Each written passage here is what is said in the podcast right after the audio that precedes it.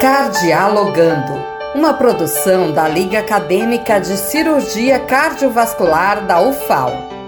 O processo de aterosclerose pode levar ao bloqueio das artérias que nutrem o coração.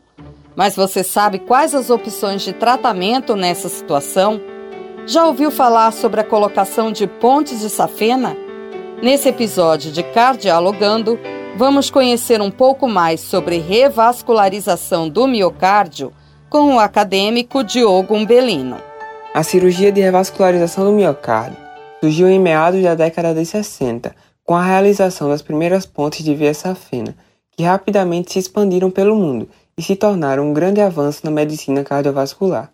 Esse procedimento cirúrgico consiste basicamente na utilização de artérias e veias para formar conexões com os vasos do coração e permitir a passagem de sangue para áreas cardíacas que deixaram de receber a quantidade adequada de sangue, devido a uma obstrução nos vasos do coração, objetivando o alívio dos sintomas, a melhora na qualidade de vida e o retorno do paciente à função laboral, bem como o aumento da expectativa de vida.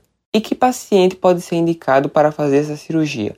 Bom, a cirurgia de revascularização normalmente é indicada em situações em que o paciente apresenta dor no peito persistente mesmo com tratamento medicamentoso, e quando o implante de um estente via cateterismo, uma forma menos invasiva, não é uma possibilidade para o paciente.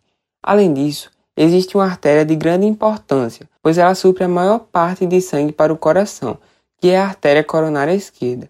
Quando ela está com obstrução grave, a cirurgia também é considerada. Outras situações envolvem obstruções graves e extensas que afetam a função do coração a exemplo do infarto, no qual o paciente deve ser primeiramente estabilizado para depois passar pela cirurgia com segurança. Então, primeiramente, é importante entender que o coração é um órgão que precisa ser irrigado pelo sangue para seu funcionamento normal, mas algumas situações podem diminuir a quantidade de sangue que chega às porções desse órgão, como as famosas placas de gordura.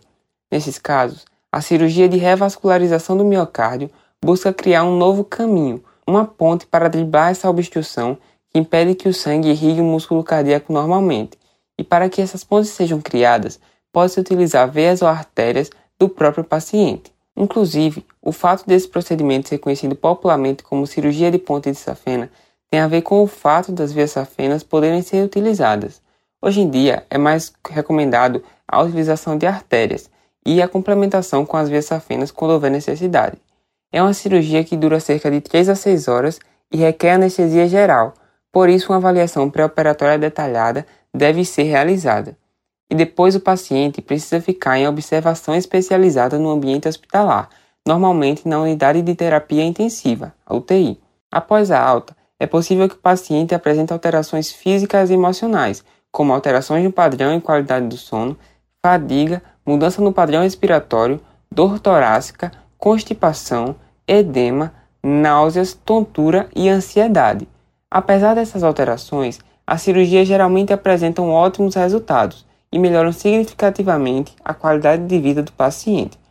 Assim, o planejamento da alta hospitalar torna-se uma prática essencial de cuidado que contribui para a melhoria dos aspectos mencionados, bem como para a maior adesão à terapia medicamentosa e às demais necessidades de cuidado nesta fase de recuperação pós-operatória. Frequentemente, os pacientes obtêm alta hospitalar e retornam ao domicílio ansiosos, inseguros e com dúvidas relacionadas ao autocuidado, incluindo aquelas relacionadas à reeducação alimentar, prática de exercícios físicos, retorno ao trabalho, sintomas esperados após a alta, prática de atividades diárias, dificuldades com as incisões cirúrgicas, prática de atividade sexual, consumo de bebida alcoólica e uso de medicações. Nesse sentido, é importante destacar a necessidade de fortalecer o preparo da unidade família-indivíduo para o autocuidado no domicílio, permitindo que o processo de recuperação envolva menos dúvidas, sendo mais seguro e efetivo. Assim, estabelecer uma boa relação com a equipe de saúde e tirar todas as dúvidas a respeito do procedimento é essencial para uma boa recuperação. Você ouviu Cardialogando, uma produção da Liga Acadêmica de Cirurgia Cardiovascular da UFAL.